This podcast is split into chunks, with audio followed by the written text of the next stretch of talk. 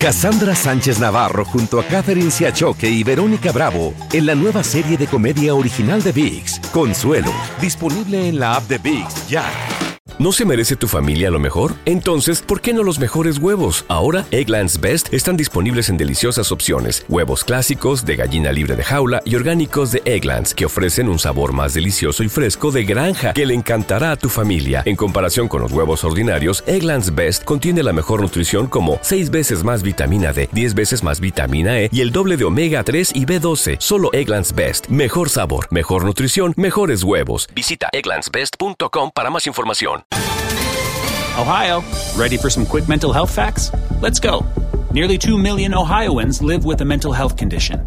In the U.S., more than 50% of people will be diagnosed with a mental illness in their lifetime. Depression is a leading cause of disability worldwide. So, why are some of us still stigmatizing people living with a mental health condition when we know all of this? Let's listen to the facts and beat the stigma. Ohio, challenge what you know about mental health at beatthestigma.org. ¿Quieres regalar más que flores este Día de las Madres? The Home Depot te da una idea. Pasa más tiempo con mamá plantando flores coloridas, con macetas y tierra de primera calidad para realzar su jardín. Así sentirá que es su día todos los días. Llévate tierra para macetas Bigoro por solo $8.97 y crece plantas fuertes y saludables dentro y fuera de casa. Recoge en tienda y sigue cultivando más momentos con mamá en The Home Depot. Haces más, logras más. Más detalles en homedepot.com diagonal delivery. En Buenos Días América, la doctora Katia Castellanos, especialista en intervención y prevención de crímenes violentos, aumentan los casos de violencia doméstica durante la pandemia. Claudia Villarreal, comunicadora social, periodista, experta en temas de mujeres de 40 y creadora de la página Mujer 40 Plus, nos habla de la importancia de hacer ciertos cambios en sus hábitos cuando cumples los 40 años, mientras que el doctor Guillermo Acosta, médico ginecólogo y estético, habla de los cambios hormonales y en el cuerpo de la mujer a partir de los 40. Raúl Painberg con sus comentarios alrededor de la política desde Houston. Katia Mercader y Luis Quiñones conversando y analizando previo al sexto partido de la Serie Mundial. Y Carlos García, experto financiero y presidente de Finavit, nos habla del desplome de la bolsa de valores.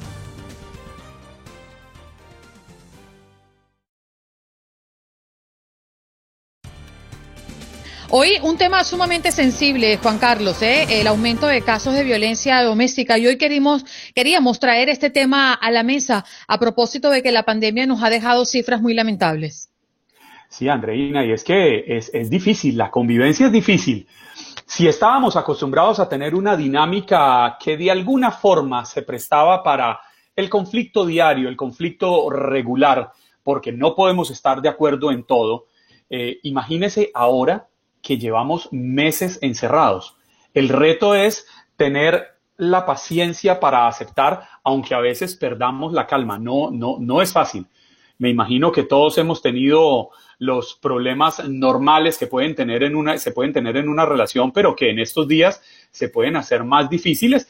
El verse en la mañana, media mañana, mediodía, tarde, media tarde, noche, todo el tiempo, Andreina, todo el tiempo. Eso es como la gotica que va cayendo en la roca. Eso es un tic, tic, tic, y la va desgastando poco a poco. Y lo que queríamos que Katia nos ayudara es a entender cómo enfrentar estos retos de la pandemia, porque efectivamente es la nueva realidad. Sí, ya Katia la tenemos en la línea telefónica, ¿cierto, Katia? ¿Estás en la línea? Aquí estoy. Espero que me puedan escuchar. Ahora sí te escuchamos perfectamente. Eh, en el inicio de tu participación hablabas de lo cruda de esta realidad, sobre todo en tiempo de pandemia. Adelante. Sabemos que, mira, el 80% eh, de los homicidios domésticos ocurren dentro del hogar. Este es el problema que nosotros estamos viendo. Y aunque no podemos tener, hablamos de un incremento espantoso, por ejemplo, 20% en, en España, en los Estados Unidos al principio pensábamos teníamos menos llamadas y realmente, aun cuando sean eh, ocasiones felices como decir una Navidad, todo lo que traiga ansiedad y estrés también va a traer ese estrés al hogar y va a haber más peligro. En, eh, mi recomendación es que las personas que estén viviendo ya en violencia se preparen en estos momentos, al saber que muchas de las personas durante esta pandemia se están armando. O sea, si sabes que en tu casa hay un arma, busca a ver dónde está esa arma para si hay una discusión que te alejes de ese lugar, aléjate del baño, de la cocina, que son los lugares donde más homicidios eh, se cometen. Ha habido un aumento en los Estados Unidos de lo que llamamos homicidio-suicidio. Eh, los niños están dentro, muy dentro de todo esto. Estos niños ya viven en hipervigilancia. Usualmente los niños que viven en violencia tienen que estar entrenados estos niños para tener una palabra clave, para que su madre, si le dice la azul, ya este niño sabe que tiene nunca que intervenir en una discusión, esconderse en, el, en algún lugar del hogar si no tienen la edad para ya poder salir. Ya tienes que preparar un plan, tener un vecino eh, que sepa que si el niño le toca la puerta tienen que llamar a la policía. Tienes que tener un punto de apoyo, alguien que te llame por teléfono todos los días, una amiga que te llame todos los días esperando una palabra clave para llamar eh, a la policía. Prepárense, si manejas, en el tanque de gasolina lleno. Si no manejas, pues ten los teléfonos a mano del Uber o de cualquier servicio que vayas a usar para escapar. Tienes que llamar a la línea nacional. Tenemos una línea nacional que se puede, un, 800 que se puede llamar de donde quiera, donde te hablan en español, en inglés, en criol, en varios idiomas. ¿Cuál es, Katia? en tener con el 1-800-799-7233. 1-800-799-7233. Esta línea te va a decir no solamente cuáles son tus recursos por, en los Estados Unidos, ¿no? Los recursos tuyos eh, eh, inmediatos, sino también que te va a dar eh, ayuda donde puedes ir a buscar un plan de seguridad. Todos los departamentos están respondiendo a estos casos, pero tiene que haber la llamada. O sea, importantísimo que los niños estén entrenados y que tú sepas qué es lo que vas a hacer. Tener tu maleta, una ropita de emergencia por si tienes que salir. Lo más importante, buscar la forma de que haya paz los niños están dentro del hogar como estaban eh, hablando ustedes en este momento, ¿verdad? Que hay esta tensión dentro de las casas, están todos metidos, está la abuelita, el padre, la madre, los hijos.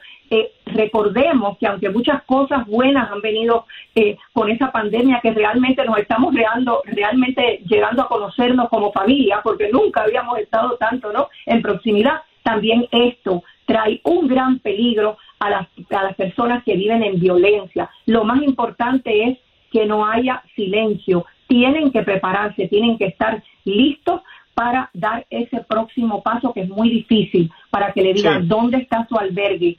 Todos los departamentos de policía, la gran mayoría en los Estados Unidos, en todos los estados, pueden llamar a, no al 911 si no está sucediendo nada, pero a la línea regular de eh, su estación y ahí los aconsejarán con un plan de seguridad. Tenemos que estar alerta. Sí, perdón. Katia, eh, una, una pregunta. ¿Cómo, ¿Cómo entender, cómo determinar las señales que nuestra pareja podría estarnos dando para saber que una discusión que puede ser eh, rutinaria pudiera desencadenar en un hecho violento? ¿Hay, algunas, ¿Hay algunos signos, algunas señales que nos marquen esta diferencia? Definitivamente, claro que sí. Nosotros hablamos mucho eh, en, a las parejas cuando tú comienzas y para que puedas estar educado cuando tengas hijos y hijas, este, cómo comienza una relación, porque usualmente la violencia no comienza al principio, es sutil y se va incrementando. Pero la dinámica de la violencia doméstica es completamente diferente a lo que es una relación normal. En la relación normal hay discusiones normales, pero no hay un patrón. Lo que la dinámica eh, que distingue la violencia doméstica de una relación amorosa normal es precisamente el poder y el control. El que tiene, tiene varios componentes que no lo tiene una relación eh, normal. El poder y control, el aislamiento, el, la humillación, el, porque la violencia doméstica no es solamente física, sino que es verbal, es Katia, lamentablemente tenemos que hacer una pausa, pero sé que vamos a tener una cita muy especial próximamente. Gracias por estar con nosotros. Estamos acá acompañándoles esta mañana como siempre hasta las 10 de la mañana hora del este y siempre es un placer tenerlos como oyentes y sobre todo cuando se animan a llamar al 1-833-867-2346. Hoy hablando, Juan Carlos, de que los 40 son los nuevos 20 y los 50 son los nuevos 30. O sea, usted está en sus nuevos 20. Claro. Y se siente así. No me siento de 20, pero me siento de 30. Yo, yo, lo que le decía ahorita en el corte de comerciales, Andreina, yo me siento eh, joven, me siento lleno de energía, siento que quisiera vivir muchísimos años más, que estoy entero, pero la realidad innegable es que el cuerpo se encarga de recordarnos que, oye, no estás tan joven. el, mismo cuerpo, y, y, es, esa es una realidad innegable, es una verdad que, está ahí latente en el ambiente. Ya, ya no tenemos la energía que teníamos antes, pero sí tenemos el positivismo, tenemos las ganas y mientras nos cuidemos un poquito y le demos un poquito de apoyo al cuerpo, él nos va a responder un tiempo más. Aunque yo creo que el doctor eh, Guillermo Acosta, que ya va a estar con nosotros, eh, no podría explicar un poco, pero yo creo que el, tema de la vitalidad, Juan Carlos, uno lo nutre, uno lo trabaja en el cuerpo. Yo he visto eh, señoras de 60 años que subían el Cerro Ávila mucho más rápido que yo, y yo decía, señora, pero espérenme un poquito, mi amor, yo voy para arriba. y es una cosa impresionante, ¿eh? Y la energía la tiene mejor ella que yo que tenía 30 años en ese momento. Claro, pero yo creo que para eso hay que haber empezado joven a hacer ese ejercicio. Por eso te lo digo, hay que cultivar. Porque, porque, cuando, cuando se empieza ya un poco mayor, yo empecé a hacer ejercicio ya un poco mayor. Y cuando empecé a hacer ejercicio, ya, ya el cuerpo no me respondía. Mm. No, fui, no fui muy juicioso, no fui muy disciplinado y hoy en día tengo las secuelas. Bueno, vámonos, vámonos este tema porque ya tenemos en las pantallas de nuestro Facebook Live a Claudia Villarreal, comunicadora social, periodista, experta en temas de mujeres de 40 y creadora de la página Mujer 40 Plus. Y también al doctor Guillermo Acosta Ocio, médico, ginecólogo y estético, cambios hormonales y en el cuerpo de la mujer a partir de los 40. Qué oportuno que hoy nos acompañen. Muchas gracias y muy buenos días.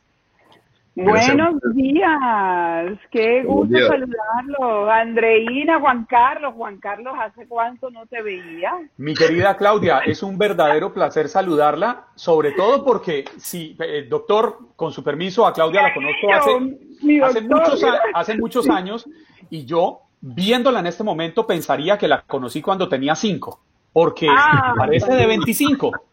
Es Muchísimas gracias, de verdad que me encanta este tema, gracias, qué rico estar aquí con ustedes, un saludo muy especial a todas las personas que nos ven en diferentes partes del mundo y realmente me apasiona eh, la comunicación, pero hablar de este tema de Mujer 40 Plus es una delicia y escuchando lo que estaba diciendo Andreina, definitivamente eh, es que nosotras las mujeres cuando llegamos a los 40 nos sentimos en otro nivel y eso no se piensa antes de llegar a los 40 y por eso me animé a, crear esta gran comunidad para tratar todos estos temas, porque cuando uno va a llegar a los 40, pues piensa que se va a poner viejo, que se le acabaron todas las oportunidades, que ya no hay tiempo para cumplir sueños y es totalmente lo contrario.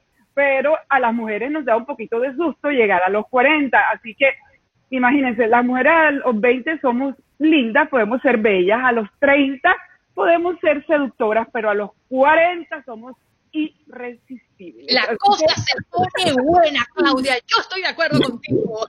Doctor, pero ¿qué pasa eh, hormonalmente? ¿Qué ocurre en el cuerpo de la mujer? Y también podríamos hablar del hombre, ¿no? Porque también llegan a los, 50. parecido.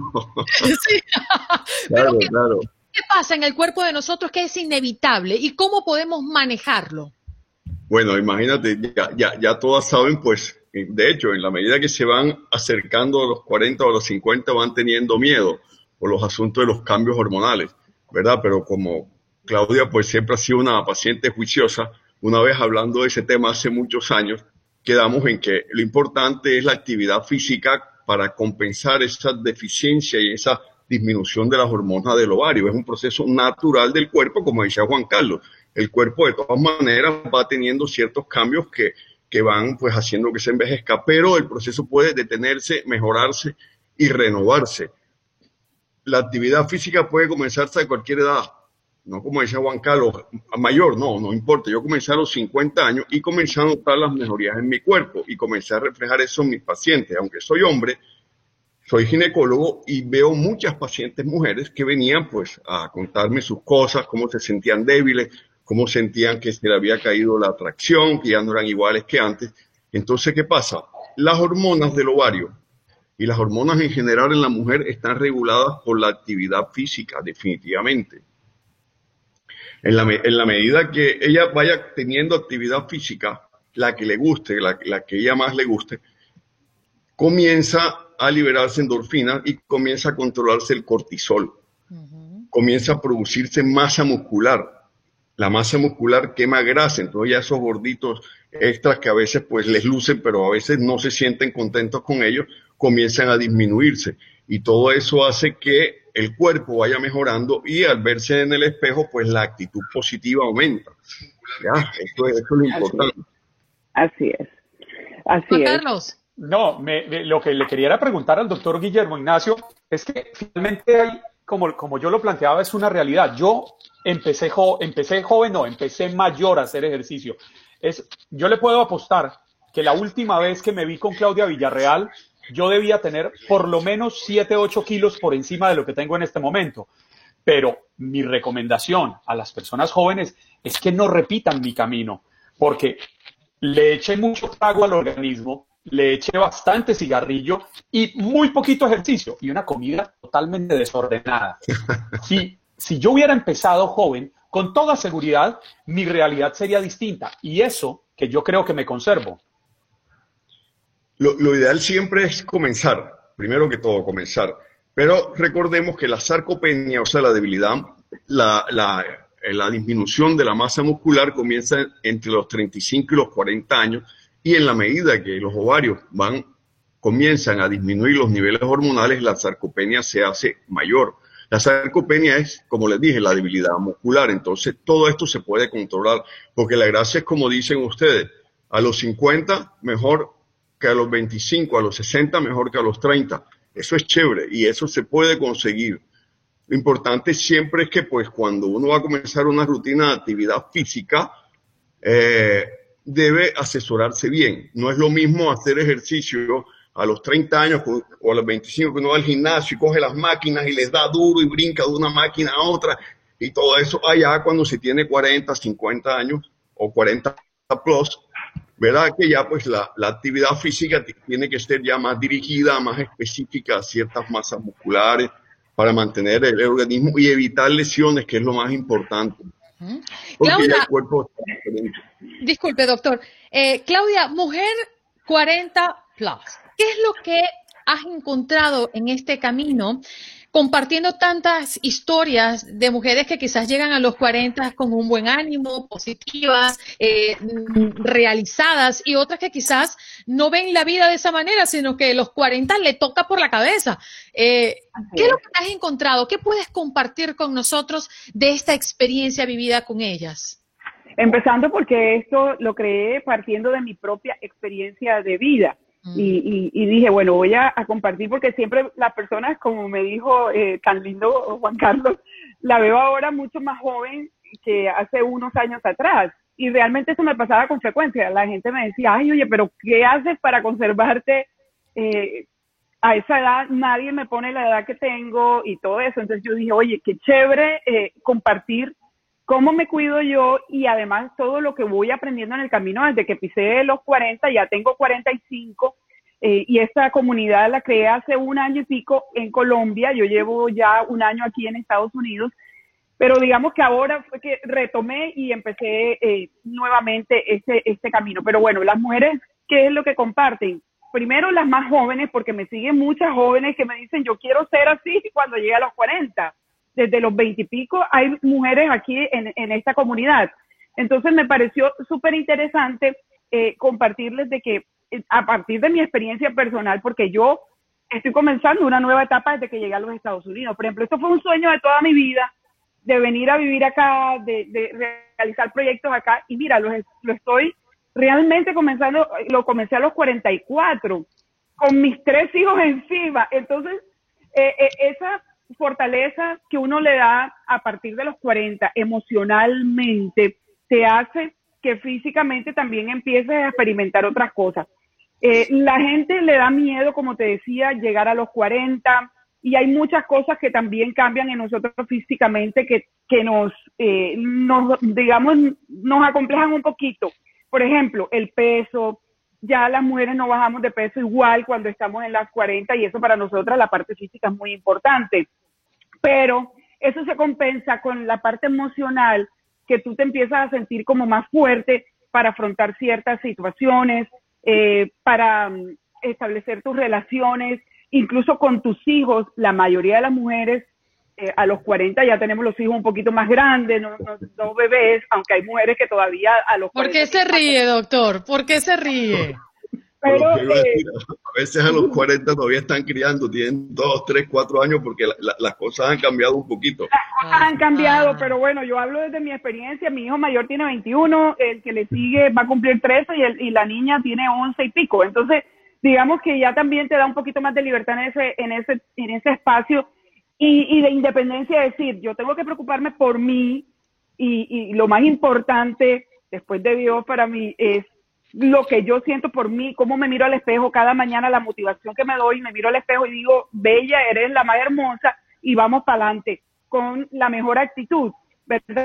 Entonces, esa, esa parte mental también espiritual te ayuda tanto en la física. Fíjate, yo empecé a hacer actividades que antes no había hecho. Yo siempre fui muy curiosa por el tema del gimnasio, pero a mí me fascinaba hacer una clase de rumba, de rumba terapia. Yo soy súper bailadora como buena barranquillera y yo me hacía hasta dos clases de 45 minutos seguidas. Ahora, eh, bueno, cuando pisé los 40, a los 15, 20 minutos ya estaba súper agotada y yo decía, no puede ser, no puede ser lo mismo la clase para las niñas de 25 que para las mujeres de nosotros las 40. Entonces empecé a moldarme también, como decía eh, el doctor, eh, qué tipo de ejercicio tenemos que hacer las mujeres de los 40. Pero es maravilloso cuando tú le metes le metes esa, esa mentalidad positiva y que tú dices, no, yo puedo, yo puedo aunque tenga 40.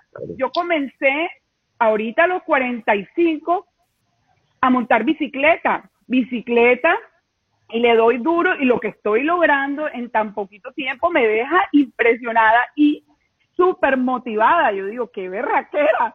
Cada vez que veo los números y yo, y yo puedo, pero todo está aquí en el espíritu y en, y en la mente. O sea, de decir, yo sí puedo, yo sí puedo. Y es como lo que te digo también del tema de los sueños. Como que si llegué a los 40 se me acabaron las oportunidades. No, para mí a los 44 comencé un, nuevo, una nueva etapa de mi vida con tres hijos encima en Estados Unidos. Cuando la gente dice, wow, irse para allá y comenzar de nuevo, bueno, yo lo hice y eso es lo que quiero compartir. Podemos hacer lo que, lo que se nos provoque en la vida, lo que nos provoque, porque todo está en la actitud, en la mente y el espíritu. Y tenemos que aprovechar todo eso que hemos ganado de experiencia, todas esas herramientas emocionales, espirituales, se ven reflejadas en lo físico y por supuesto lo vamos a transmitir y podemos lograr lo que sea en la vida. Entonces, los miedos que yo tenía hace 17 años cuando intenté venirme a vivir acá, ya no están, ya no están. Así que bueno, nos quedan segundos para despedir al aire, pero les pido, doctor Guillermo Ignacio y Claudia Villarreal, que no se aparten. Vamos a continuar acá en nuestro Facebook Live hablando de este tema que ha emocionado mucho a nuestra audiencia. Y los despedimos al aire. Claudia Villarreal, comunicadora social, periodista, experta en temas de mujeres de 40 y creadora de la página Mujer 40 Plus. Y el doctor Guillermo Acosta, eh, médico, ginecólogo y estético. Cambios hormonales y en el cuerpo de la mujer a partir de los 40. De eso estamos conversando. Pausa y regresamos ya.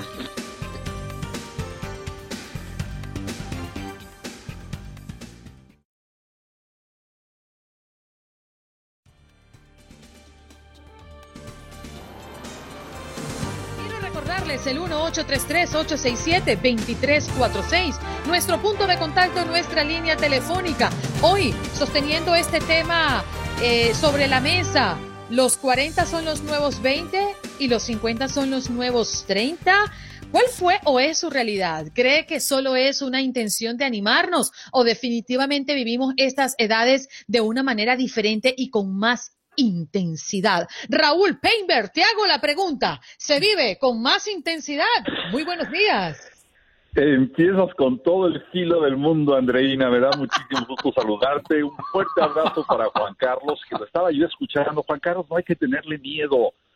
Anímese. Todavía hay forma de, de ser un buen padre a pesar de la edad. Acuérdese de Anthony Quinn, que a los 80 fue papá. Mis respetos, mis respetos. Pero no cabe duda, y hay algo que yo sí... Raúl. Yo tengo tres frases sobre la edad. Dígame. No, lo que pasa es que Anthony Quinn tenía chequera para pagar niñeras. bueno, sí, y enfermera y todo lo demás, por supuesto. Total. Pero mira, hay que acordarse que el hombre llega novato a cada edad de la vida. Cada edad tiene su aprendizaje. Eso yo creo que es una, o debiera ser una, una ley de vida, como también el que no es bello a los 20, ni fuerte a los 30, ni rico a los 40, ni sabio a los 50, pues nunca va a ser ni bello, ni fuerte, ni rico, ni sabio. Esa también es una gran verdad. Todo bachando bueno, tu yo banana. creo que- Más claro no canta un gallo. Exactamente, exactamente. O como, o como se dice también comúnmente, de los 40 para arriba, no te mojes la barriga. Así que bueno, yo creo que cada quien lo vive de diferente manera, pero la vida es un aprendizaje constante, no importa la edad. Lo cierto es que creo que la ciencia médica hoy en día nos ha hecho eh, disfrutar de mejor manera cada etapa. Antes, a los 40, se era viejo, se era eh, anciano. Hoy es una edad que se ha venido prolongando gracias a los avances médicos, gracias a los cuidados. En fin, creo yo que lo importante es vivir el día, sin importar la edad. Sí, definitivamente. Oye, Raúl, eh, ha sido un día importante, ¿no? En las aspiraciones del presidente Donald Trump. eh, ayer, la juramentación de Amy Coney Barrett, ¿no? Ha sido un golpe positivo para el presidente de cara a las elecciones.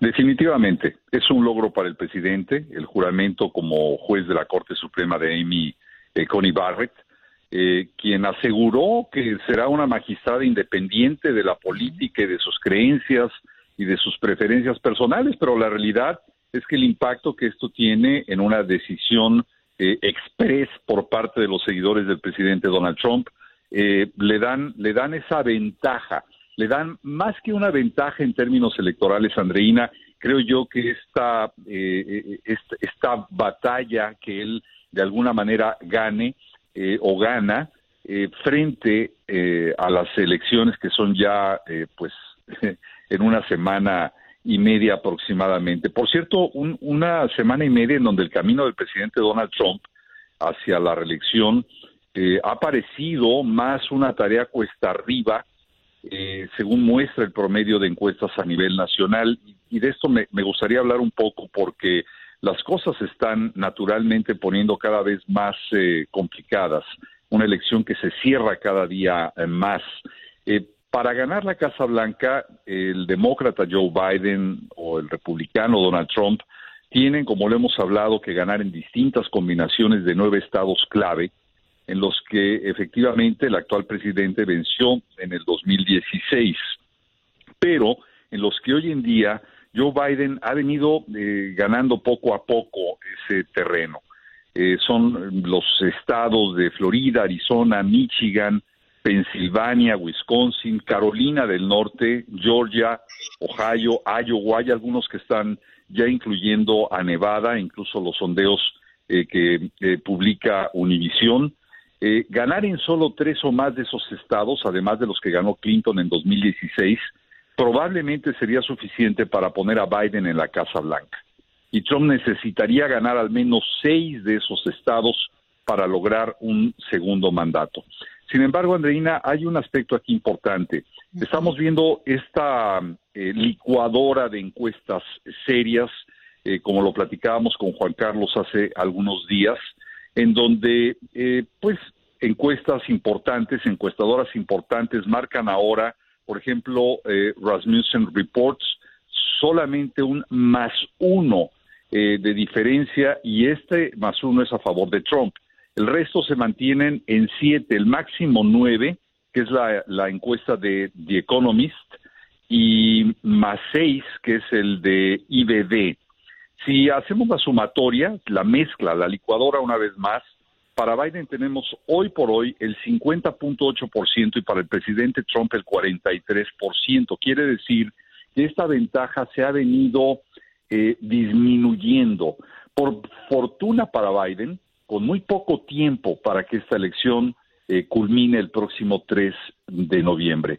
Así que seguimos previendo un cierre sumamente complicado, muy cerrado, pero todavía con algunos márgenes de posibilidades por la afinación de las encuestas comparado con el 2016 para que Biden pudiera eventualmente ganar la presidencia. Óigame, Raúl, usted que es experto en, los intríngulis de la política en los Estados Unidos, tantos años cubriéndola eh, como periodista, yo quisiera entender qué tan importantes son los recursos económicos en esta recta final. Estamos exactamente a una semana de las, de las elecciones presidenciales y de los mil millones de dólares que reunió Donald Trump, pues básicamente ya los gastó. Muy poco dinero le queda, según un estudio de la Associated Press, mientras que Biden está bollante, tiene dinero y ha inundado los medios de comunicación con publicidad. ¿Puede esto inclinar la balanza en estos últimos días? Podría, Juan Carlos. Definitivamente el recurso económico es fundamental en cierres de campaña. Lo que tradicionalmente pasa es que eh, los cálculos fallan y esto le, ha pasado a, a, los estrategas políticos más importantes en la historia de la política de Estados Unidos, diría yo, del mundo entero, que en cierto momento deciden poner toda la carne en el asador y al final del camino se quedan sin el recurso para poder continuar con la promoción. Y esta es una ventaja que tiene Biden, además de este escaso margen que se va dando poco a poco en eh, las encuestas eh, y que le ha pasado al presidente Donald Trump en muchos sentidos. Así que yo te diría que los mensajes de cierre son muy importantes para poder coronar una campaña política. Y esto puede ser eh, nuevamente un factor en favor del actual opositor demócrata eh, Joe Biden. Eh, ¿Qué es lo mejor que le puede pasar a Joe Biden? Bueno, que las elecciones o el gran día de la elección fuera hoy. Eh, sin embargo, queda un pequeño trecho en el que todavía tendrá que pasar noches en vela y en donde el presidente tendría la oportunidad de alcanzar, de mm, hacer una diferencia en esos siete puntos que marca el total, el promedio de las encuestas y poder ganar esta elección. hay un dicho al que siempre le pongo mucha atención durante este tipo de procesos electorales, y es el que dice que caballo que alcanza gana. Y esto es algo que en los próximos días podría definir la permanencia o no del presidente Donald Trump. Mm, definitivamente. Ahora, ¿qué debemos valorar, eh, Raúl, Estamos a solo seis días, ya perdí la cuenta, seis o siete días para, para las elecciones. Em, esas personas que aún dicen, oye, no sé, ¿para qué mi voto? Uno más, uno menos, ¿qué más da? Eh, quisiera que tú, que eres un hombre que has eh, eh, vivido en este país procesos electorales importantes y que le has tomado el pulso a lo importante que es ejercer nuestro derecho al voto y el privilegio que tienen los que tienen el derecho. Adriana, yo creo que das con el punto central de todo este tipo de procesos. He tenido la enorme oportunidad de vivirlo en, en este país desde hace 30 años He tenido la oportunidad de vivirlo en, eh, en México, mi país, lo he vivido en Venezuela, lo he vivido en Colombia con procesos muy duros como el que se vivió entre el presidente Ernesto Samper y Andrés Pastrana en medio de grandes cuestionamientos y de muchos otros países. Sin embargo, la esencia fundamental es la participación. Cuando hay una participación masiva y entusiasta, que es un aspecto que no se mide, el entusiasmo, solamente una encuestadora en los Estados Unidos lo ha hecho en las últimas dos elecciones, ya ha tenido buenos resultados, por cierto. Eh, en ese momento eh, se puede cambiar el, ritmo de, la historia. Definitivamente quien duda en participar porque piensa que uno u otro ya es el ganador de la contienda o porque ve con desdén y desinterés eh, este tipo de procesos políticos, vive completamente equivocado, vive en el error, porque la esencia de la democracia es nuestra participación. Yo fui a votar hace eh, unos días, el pasado sábado, Andreina, y nunca como en ese momento el ciudadano se siente con tanto poder, con tanta fuerza para decirle a uno u otro candidato, mira, te lo digo en la cara, porque es la mejor forma de hacerlo.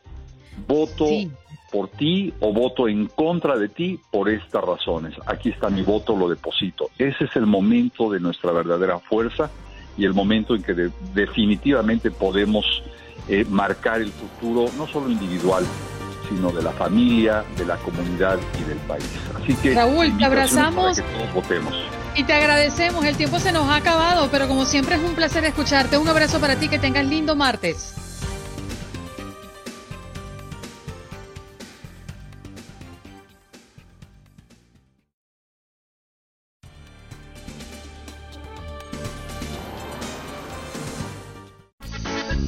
Sigues escuchando Buenos Días América. Se quedó dormido. Sí, sí, sí, yo creo que se quedó dormido y tuvo miedo de hablar del Barcelona Juventus para el día de mañana porque sabe que puede perder. Y como es un Villamelón Luis Quiñones, pues bueno, aquí nos dejó Es un Villamelón. ¿Cómo es la cosa? Entro y están hablando mal de mí. Entro, llego y están hablando mal de mí. ¡Qué bien! Llegué de manera oportuna a este enlace. ¡Qué bien! Yo, yo, yo le hago una pregunta, eh, Sí. señor Luis Eduardo Quiñones.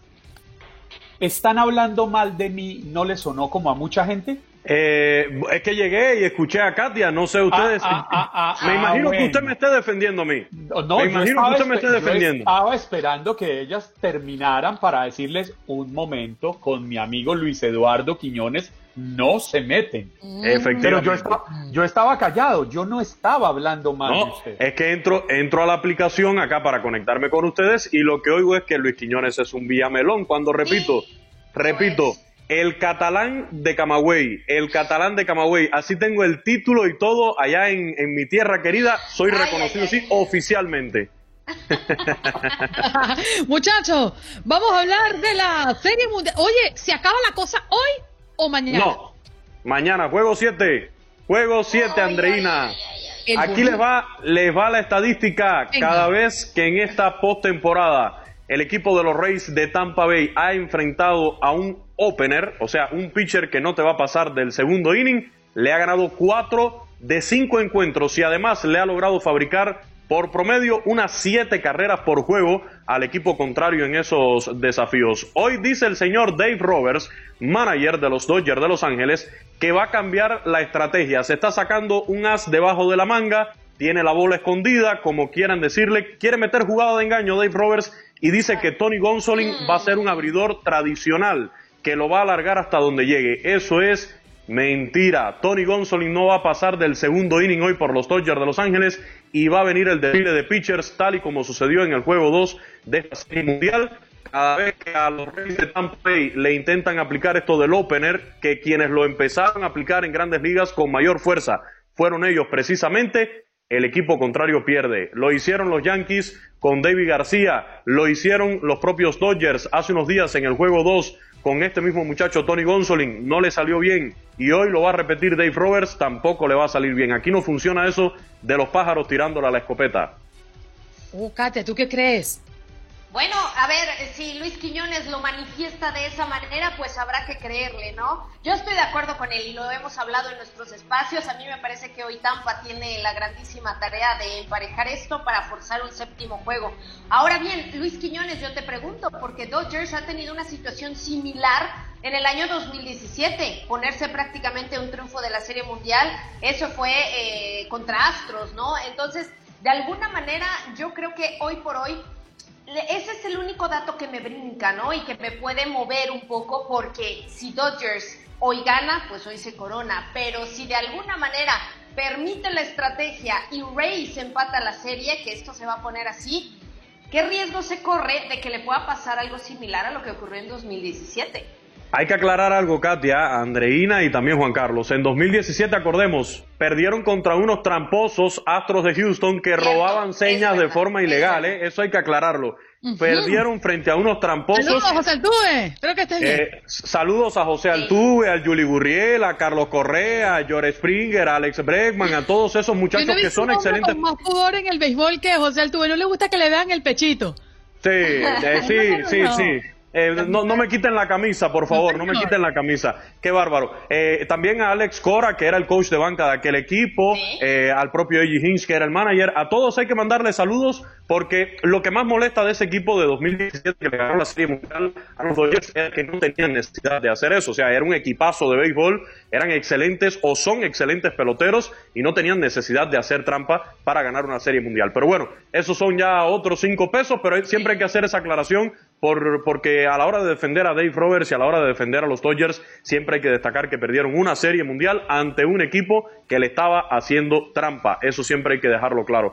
Ahora van contra los Reyes de Tampa Bay que no hacen trampa, pero juegan un gran béisbol. Lo vimos el domingo, Manuel Margot intentando robarle el home plate a Clayton Kershaw en una jugada que a mí me encantó. No salió bien, no sé por qué Kevin Cash no manda a revisar la jugada a través del video. Fue muy cerrada en la goma creo que había posibilidades de que existiera alguna evidencia. Recordemos que cuando se revisan las jugadas en el video, en el béisbol, tiene que existir una evidencia clara que te permita cambiar la decisión que ya decretó el árbitro. El árbitro había decretado el out en home, pero yo creo que si se revisaba esa jugada en el home plate, había posibilidades de que, de que fuera quieto. También eh, un detallito es que si hubiera sido con un pitcher o con un bateador derecho, perdón, eh, te hubiera facilitado las cosas al taparle la visibilidad al receptor, pero te demuestra que estos Reyes de Tampa Bay aprovechan todas las oportunidades, aprovechan el más mínimo margen que usted le dé para hacerte carreras y eso es lo que van a tratar de hacer en el día de hoy frente a este Tony Gonsolin. Lo van a atacar desde bien temprano, desde la misma primera entrada.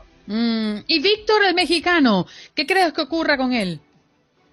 Va a salir a trabajar en cuanto esté a disposición. Eh, va, va, va a utilizarlo Dave Roberts aquí para, para destacar esto, ¿no? Porque Dave Roberts desde el sábado cuando toma la decisión de sacar al mexicano Julio Urias en la quinta entrada sin, sin todavía sacar ese último out que le permitiera aspirar a la, a la, victoria, lo comentamos aquí, fue muy criticado, se le acusó de racista, de que porque era un latino, porque era un mexicano. No, señores, Dave Roberts, lo hablábamos ayer, le quitó la pelota también a Clayton Kershaw cuando Clayton Kershaw estaba eh, molesto entonces, Dave Roberts ha demostrado que lo que le interesa es confiar en el pitcher que le pueda sacar los outs. Lo hizo este muchacho Víctor González que ya mencionabas, eh, Andreina, eh, sacó los dos últimos outs del octavo inning en el juego del domingo por la noche, una gran actuación.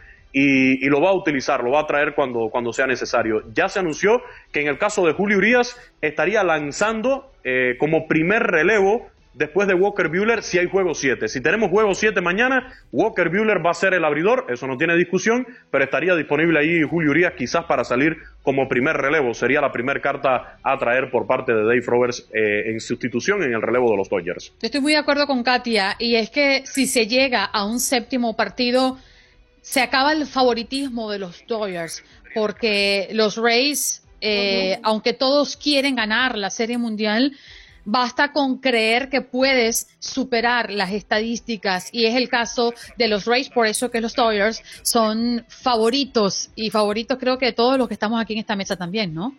Sí. ¿Sí o no? Sí, favoritos, favoritos antes de salir, antes de comenzar la temporada. Recordemos, habían dos grandes favoritos. Los Yankees de Nueva York, ¿por qué? Por la contratación de Gerrit Cole eh, y además el equipo que todavía conserva con Aaron Josh, Giancarlo Stanton, y por el otro lado, los Dodgers de Los Ángeles por la llegada de Mookie Betts, que fue, bueno, un hombre que le dieron más de 300 millones de dólares para que se quedara ya tranquilito, para que no fuera la agencia libre al terminar esta campaña el señor Mookie Betts, considerado por muchos uno de los mejores peloteros allí eh, en, el tiro con Mike Trout y compañía, eh, eran los dos grandes favoritos para llegar a la Serie Mundial. Aquí el detalle, Andreina, es que los Reyes de Tampa Bay, a los Reyes se le hizo una prueba de paternidad este año y salió positivo, que son los papás del 2020 de los Yankees de Nueva York. Le ganaron el banderín de la división este de la Liga Americana. Le ganaron, le ganaron 8 de 10 juegos. En el 2020, la prueba de paternidad dio positiva. Los Reyes de Tampa Bay son los papás de los Yankees de Nueva York. Ya eliminaron a un favorito pues yo no dudo que en la Serie Mundial eliminen, le ganen la Serie Mundial al otro gran favorito de los Dodgers de Los Ángeles. Oh, me empezó a dar calor. Ya va, espérate un momento. espérate un momentico, chico. Mire. Oiga, ustedes, ustedes le están dando a Luis Quiñones caldo de alacrán antes de entrar al programa. ¿Qué, no, pero mira, ¿qué desayunó? ¿Sabes qué, Juan eh, Carlos? Caldo de alacrán va a tener que tomarse cuando yo le pregunte, mañana qué va a pasar, porque si Cristiano Ronaldo da negativo, muchacho, agárrate. Sándwich de culebra. ¿Qué, está, ¿Qué, está, desayunando y almorzando? Es que las cosas hay, dejar, hay, que dejarlas claras, Juan Carlos. Y estas muchachas, yo creo que las dos son yanquistas. Eh, Katia C, yo creo que Andreina también es yanquista. pero hay que dejarles claro que estos Reyes de Tampa Bay le ganaron 8 de 10 juegos en la temporada regular a los Yankees y además le ganaron el banderín de esa división este de la Liga Americana un equipo que cuando comparas nómina contra nómina, no, es abismal lo que, lo que invierte el equipo de los Reyes de Tampa Bay contra lo que han invertido estos Yankees de Nueva York. Mm, Giancarlo, suéltame la Champions, que quiero respirar, quiero sentir que nos apoderamos del fútbol. cántesela para que él pueda entrar, cántele la Champions, Andreina. Acompáñela, Juan Carlos. A ver, Andreina, hágale. Nos apoderamos, nos transportamos, de la cara a Luis. ¡La Champions! ¡Ay, estoy esperando ese juego de mañana entre el Barcelona y la Juventus! Y Katia está feliz como una lombriz porque hoy cree que le va a ganar a Borussia Mönchengladbach. Háblanos, Katia, ¿qué este, tenemos hoy en transmisión? No sé, no sé. Debo decirles que el Borussia Mönchengladbach no es un flan. Esto es, no es el equipo a modo para el Real Madrid. Lo vimos en el partido anterior. Los potros la temporada pasada hicieron un temporadón. Así que cuidado con el equipo alemán que aparte juega en casa. La buena noticia para el Real Madrid, la vuelta de Sergio Ramos y también la convocatoria de Eden Hazard. Una pieza muy importante en el esquema de Zinedine Zidane, pero el jugador belga pues había estado de baja por un tema de lesiones que no le ha permitido dar su mejor versión. Sin embargo, estas son buenas noticias y el Real Madrid puede venir con ese impulso anímico tras ganar el clásico ante el Barcelona el fin de semana pasado. Así que eso puede jugar a su favor, claro que sí. ¿Por qué ese énfasis? ¿Por qué ese énfasis? No, nada más. Yo, solo estoy explicándolo y sujeto a interpretaciones. Entonces, Sí, ese partido lo tenemos por TUDN Radio y también tenemos previamente el Lokomotiv de Moscú ante el Bayern de Múnich para que nos acompañen desde tempranito. Tenemos una previa, después un partido y después cerramos con el del Real Madrid. Así que bueno, pues tenemos jornada completa, chicos, a través de TUDN Radio, como siempre, con los mejores contenidos. Estaremos actualizando la información del resto de partidos que se jueguen en simultáneo. Sí, señor. Bueno, y estamos esperando todavía, no ha salido el resultado de la prueba de COVID-19 para Cristiano Ronaldo. Simplemente estamos esperando eso. Hasta esta noche, hora europea, por supuesto, esperan para definir si participará mañana ante el Barcelona. Y Messi lo está esperando con la cejita arriba. Muchachos, gracias por estar con nosotros. Gracias, buen día. Un gusto, chicos. Excelente día. Los esperamos en la transmisión de Champions League. Sí, señor, y hoy a través de tu DN Radio, donde vivimos tu pasión, Luis Quiñones. Y hasta mañana. ya la gorra, la gorra va en camino, Juan Carlos. Ya la gorra va en camino, ya le mandé una. Cuento con ella. Seguro, ya se la mandé. Buen día. Chao, muchachos. Bye bye, cuídense. Espero que hayas disfrutado de nuestro podcast y recuerda que puedes seguirnos en las redes sociales en Buenos Días AM. Esa es nuestra página en Facebook. Nos reencontramos en otro podcast. Cassandra Sánchez Navarro junto a Catherine Siachoque y Verónica Bravo en la nueva serie de comedia original de VIX, Consuelo, disponible en la app de VIX ya. ¿Te preocupas por tu familia? Entonces, ¿por qué darles solo huevos ordinarios cuando pueden disfrutar de lo mejor? Eggland's Best, los únicos huevos con ese delicioso sabor fresco de granja, además de la mejor nutrición, como 6 veces más vitamina D, 10 veces más vitamina E y 25% menos de grasa saturada que los huevos regulares, además de muchos otros nutrientes importantes. Así que, dales los mejores huevos. Eggland's Best, mejor sabor, mejor nutrición, mejores huevos. Ohio, ready for some quick mental health facts? Let's go. Nearly 2 million Ohioans live with a mental health condition. In the US, more than 50% of people will be diagnosed with a mental illness in their lifetime. Depression is a leading cause of disability worldwide. So, why are some of us still stigmatizing people living with a mental health condition when we know all of this? Let's listen to the facts and beat the stigma. Ohio, challenge what you know about mental health at beatthestigma.org.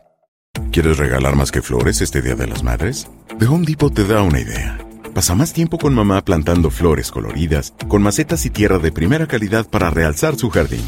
Así sentirá que es su día todos los días. Llévate tierra para macetas Bigoro por solo $8.97 y crece plantas fuertes y saludables dentro y fuera de casa. Recoge en tienda y sigue cultivando más momentos con mamá en The Home Depot. Haces más, logras más. Más detalles en homedepot.com diagonal delivery.